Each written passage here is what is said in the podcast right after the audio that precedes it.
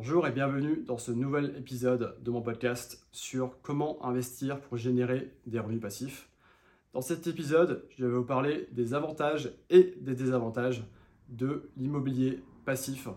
On va voir ce que c'est l'immobilier passif, euh, les avantages et les inconvénients par rapport à l'immobilier classique. Alors l'immobilier passif, pour moi, c'est tout l'immobilier dont vous n'allez pas avoir besoin de faire de la maintenance active du bien. C'est-à-dire que c'est quelque chose que vous allez acheter et ensuite c'est la seule chose que vous allez faire, peut-être euh, regarder si ça, marche toujours bien dans le futur, mais vous n'allez pas avoir à euh, vous occuper par exemple de faire des rénovations dans, l'appartement que vous allez acheter, vous n'avez pas besoin euh, de, faire entrer un nouveau locataire par exemple, ou s'occuper de la sortie d'un locataire. Tout l'immobilier qui est entièrement géré pour vous par quelques moyens qu'on va, voir, c'est ce que j'appelle de l'immobilier passif. Aussi, et c'est un des avantages qu'on va voir, l'immobilier passif, ça, euh, ça peut se faire souvent, la plupart du temps, totalement en ligne. Donc ça va être très simple d'acheter et de vendre. Et ça aussi, ça, ça participe au caractère totalement passif de, de cet immobilier dont je veux parler.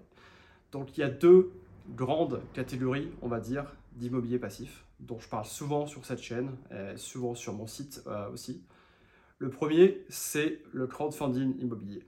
Donc là, c'est vraiment, on est proche de l'immobilier dit classique, hein, du fait par exemple d'acheter un appartement ou une maison ou un immeuble même pour ensuite le louer.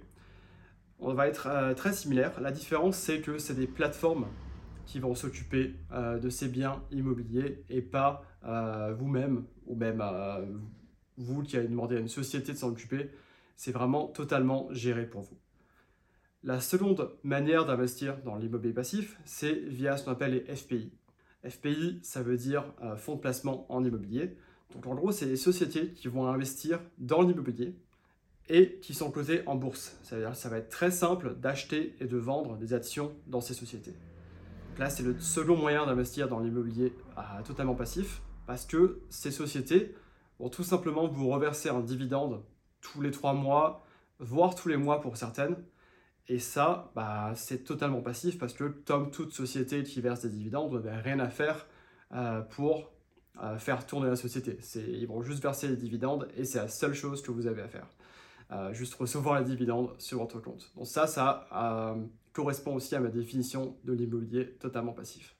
Donc maintenant, on va parler bien sûr des avantages de l'immobilier passif. Les avantages, c'est tout simplement ce que j'ai déjà un peu dit, tout ce qui définit en fait cet immobilier passif. Le premier, c'est voilà que évidemment, comme le nom l'indique, vous n'avez pas à vous en occuper. Alors je sais pas si si vous regardez ça, peut-être déjà acheter un bien immobilier dans le passé, il y a beaucoup de choses à faire en fait. Surtout si c'est votre premier et seul bien, vous allez avoir beaucoup de choses à faire potentiellement, comme la rénovation de l'appartement, faire entrer un locataire, faire sortir un locataire, s'occuper des clés, euh, faire les réparations quand quelque chose casse dans, dans le bien. Tout ça, vous allez avoir à faire et euh, ça va prendre du temps. Et le temps, c'est quelque chose voilà, qu'en général, un investisseur n'a pas vraiment. Donc on tend plus vers vraiment avoir un business plus que d'avoir un investissement qui va générer euh, passivement de, l'argent.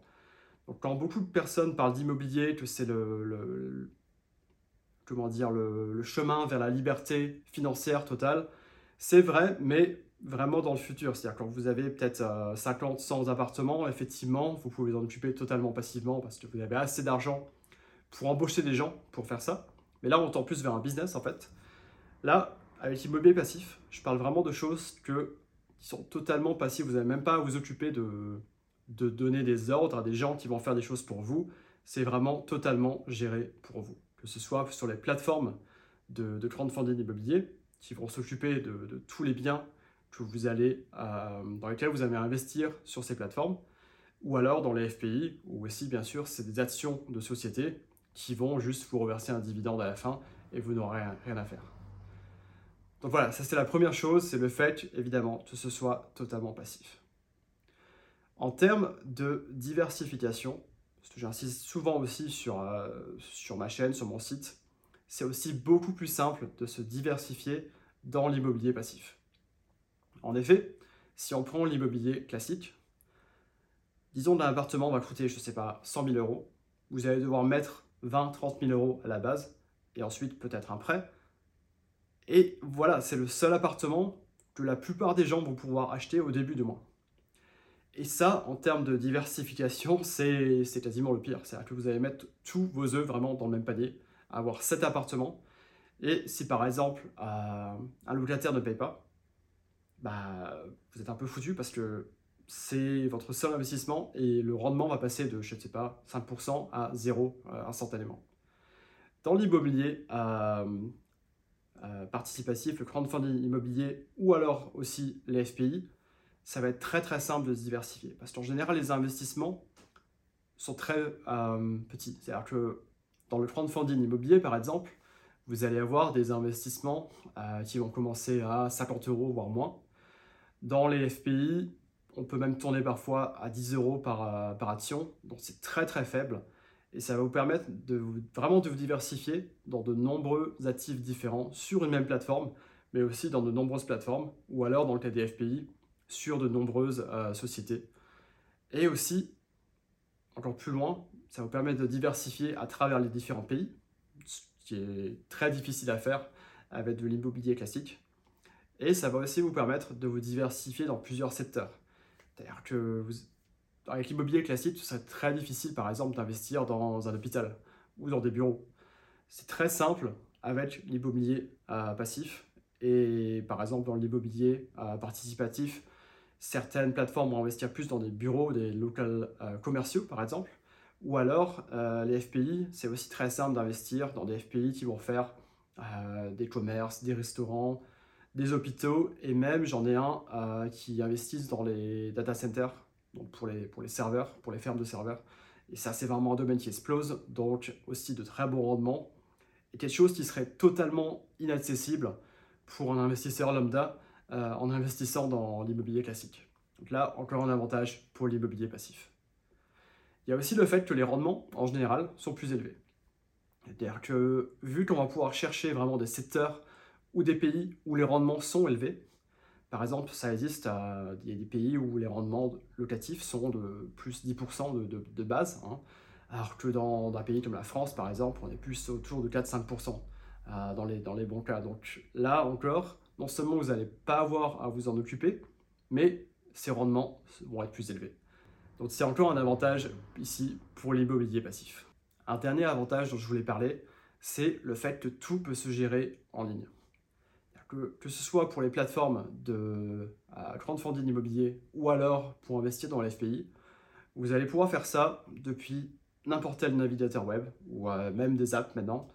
Et vous allez pouvoir investir dans, des parts de sociétés et aussi euh, dans des parts d'immobilier sur les plateformes, tout à partir euh, de votre ordinateur, de votre téléphone portable même.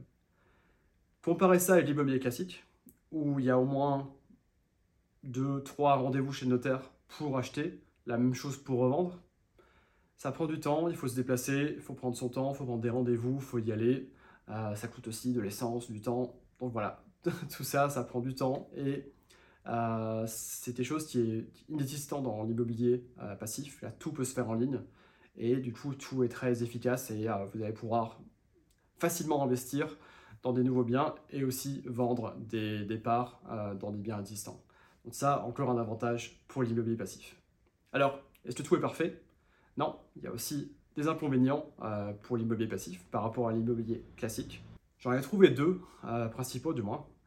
Le premier, et je pense que c'est le plus important, c'est le fait que vous ne pouvez pas en fait avoir cet effet de levier que vous allez avoir dans l'immobilier classique. Je m'explique. Dans l'immobilier classique, si vous voulez acheter des choses, en général, vous allez faire un prêt imaginons que vous ayez 100 000 euros et que vous vouliez acheter un appart à 100 000 euros. Alors effectivement, vous pouvez juste aller chez le vendeur et dire ok, j'ai 100 000 euros, j'achète l'appart.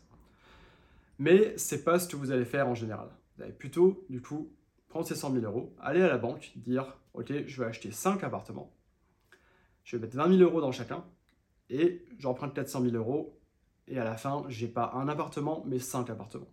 Bien sûr, euh, des prêts à payer, mais ça permet de multiplier son investissement.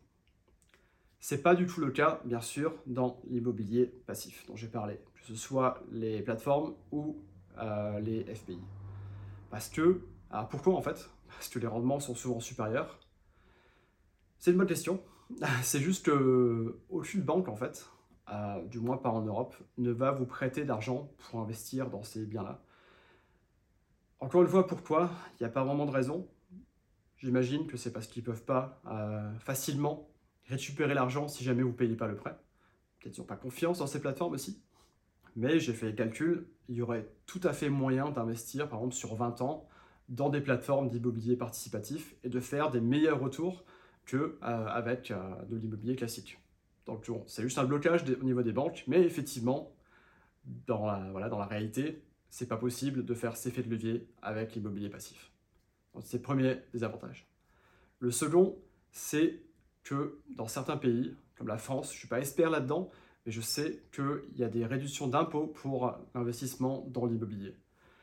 Et ça, c'est quelque chose qui n'est pas du tout présent euh, dans l'immobilier passif. C'est-à-dire qu'il n'y a en général aucune remise d'impôts, aucune, euh, rien que vous pouvez déduire des impôts pour l'investissement dans l'immobilier passif, que ce soit encore une fois au niveau des plateformes ou au niveau euh, des investissements dans l'FPI. Je sais que certaines, euh, en France par exemple, certaines plateformes boursières permettent euh, d'avoir certaines réductions d'impôts sur euh, certaines actions, mais souvent elles doivent être en France, alors que les meilleurs FPI sont souvent dans d'autres pays, comme les États-Unis par exemple. Meilleur rendement, distribution plus fréquente des dividendes. Donc c'est pas forcément non plus un bon plan, et donc en général, il n'y a pas de réduction d'impôts pour l'investissement dans l'immobilier passif. Donc voilà, c'était les avantages et les inconvénients de l'immobilier passif. Comme vous pouvez euh, sûrement euh, le, voir, bien sûr, je pense personnellement pour investir seulement dans l'immobilier passif, à cause de tous les avantages que j'ai listés, et surtout le fait que je n'ai pas du tout à m'en occuper. Les, revenus tombent tout seuls, et c'est vraiment quelque chose euh, que j'ai pas à faire au quotidien, que je suis très occupé déjà. Donc voilà, juste pour ça, en fait, ce serait déjà pour moi euh, assez pour pencher seulement euh, pour l'immobilier totalement passif. Donc voilà, c'est déjà la fin de cet épisode. J'espère que vous avez euh, apprécié ce podcast. Comme toujours, je vous ai mis un lien dans les notes de podcast donc sur mon site. Vous pouvez aller dans la rubrique podcast. Vous allez trouver le lien vers mon guide gratuit sur l'immobilier passif qui va vraiment vous permettre d'en savoir plus et de démarrer dans le domaine. Si vous avez bien sûr la moindre question sur le contenu de cet épisode, n'hésitez pas à, laisser une question sur mon site ou m'envoyer un email directement. ceci étant dit, je vous remercie encore d'avoir écouté ce podcast et je vous dis au prochain épisode.